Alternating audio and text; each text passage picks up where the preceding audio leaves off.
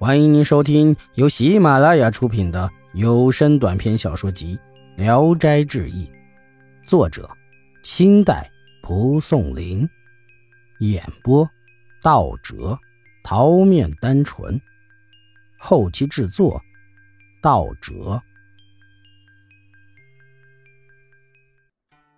三仙有个书生去金陵赶考。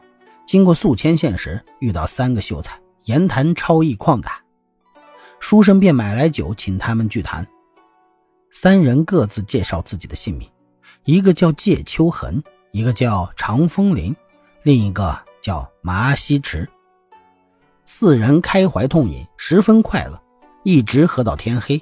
介秋痕说：“我们还没尽东道主之谊，先叨扰客人一顿丰盛的酒宴。”实在于理不当，我们住的地方距此不远，请客人前去住宿。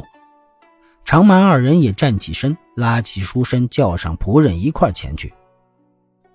到了县城北山，忽然看见一座院落，门口绕着一道清溪。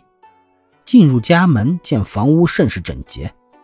三秀才喊小童掌上灯，又叫人安排下书生的随从。麻西池说：“过去都是以文会友。”如今考期临近，不能虚度了今夜。我有个主意，咱们拟四道题目，用抓阄的办法，每人抓一个。文章完成后方可喝酒。大家都同意，分别拟个题目，写下放到案几上。每人抓到一个后，就在案几上构思写作。二更没完，四人都已脱稿，互相传唤着品鉴。书生读了三秀才写的文章，佩服至极。草草抄下，藏到怀里。这时，主人拿出好酒，用大杯劝客。书生不觉大醉，主人便领他到另一座院子里住下。书生醉得来不及脱鞋，穿着衣服倒头便睡下了。第二天，书生一觉醒来，红日高照，四下一看，并没有房屋，自己和仆人睡在山谷里，心中大惊，见旁边有一个深洞。水从洞里缓缓流出，惊讶的不知道怎么办才好。看看怀里，三篇文章都在。下山询问当地人，才知道那洞叫三仙洞，洞中有蟹、蛇和蛤蟆三种仙物，最灵验。经常出洞游逛，人们往往会碰到他们。